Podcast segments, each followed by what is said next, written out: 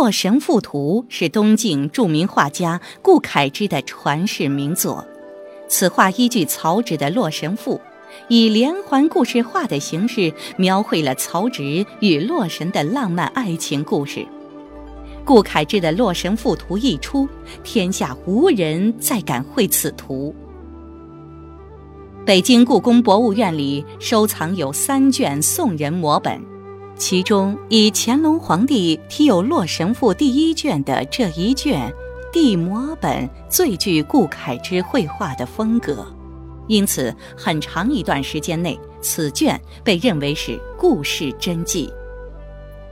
顾恺之，字长康，他博学多才，精通辞赋、书法，尤其擅长绘画。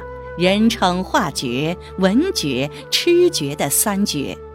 可惜的是，顾恺之的作品流传下来的只有《女史箴图》《烈女人质图》以及这幅《洛神赋图》等摹本。《洛神赋图》将不同情节置于同一画卷。洛神和曹植在一个完整的画面的不同场景中反复出现，以山石、林木及河水等背景，将画面分隔成不同情节，使画面既分隔又相连接。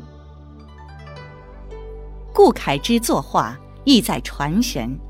《洛神赋图》也极为微妙地体现出故事以形写神、传神写照的艺术特色。画家画景为情，一切景物都是为人物而存在的。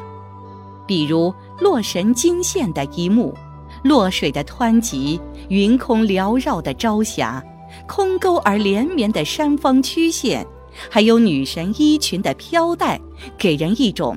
飞动的美感，无论是山水景致还是人物，都表现出一种线条的流畅，细劲古朴的用笔，恰如春蚕吐丝，又如春云浮空，流云水行地。这就是顾恺之最有名的高古游丝描。《洛神赋图》还体现了中国早期山水画的典型特征：人大于山，水不容泛。人和山的比例大小不符合自然比例，山石低矮，人物形象高大，为后人保留了早期山水画的质拙美。这卷摹本的作者本身绘画功力也很深厚。最大限度地再现了顾恺之绘画艺术的精妙神韵，所以元代书画大家赵孟俯看到此图时喜不自胜。为了表达对顾恺之的敬仰之情，赵孟俯在卷后笔走龙蛇，行书曹植《洛神赋》的全文，并在后面题记说：“顾长康画流传世间，落落如星凤矣。”今日乃得见《洛神图》真迹，喜不自胜。仅以义少法书陈思王赋于后，以致敬养云。此后，元代画家李看、诗人于吉、明代书法家沈度、诗人吴宽都相信这是故事真迹，有的写题跋赞叹画之精妙。有的作诗感慨画中洛神之美。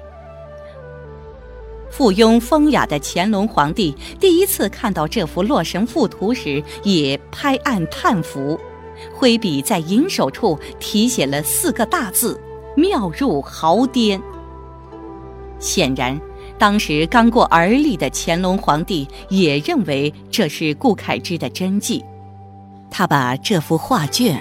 放在紫禁城养心殿三希堂内，时时赏鉴，留下题跋诗文共七处。但到了乾隆五十六年，又一幅《洛神赋图》摆在乾隆皇帝面前，让乾隆推翻了自己的看法。不过，地须求客见，堪以完服穿。摹本虽然不是真迹，但其深秀古雅的神韵，依然可以让人在看到此图时，立刻沉浸到诗赋和丹青的美妙中去。除了乾隆皇帝的墨宝外，人们在卷后还可以看到乾隆时期几位大臣的题跋，尤其是当朝宠臣和珅的题跋。字迹秀美，与历史上的奸臣之名似乎对不上号。星转斗移，世事变幻，不论是才子、画家，还是帝王、宠臣，都已消失在历史中。但在这幅宋人摹本上，即建安才子曹植之文，东晋画家顾恺之之画。